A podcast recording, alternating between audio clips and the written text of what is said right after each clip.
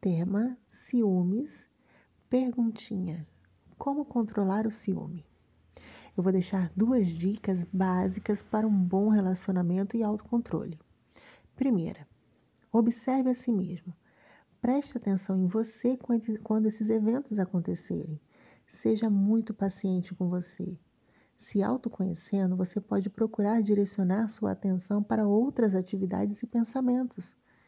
Segundo, diálogo. Em uma conversa aberta e verdadeira, pode gerar mudanças de hábitos e, consequentemente, o fim de desconforto nas crises de ciúme.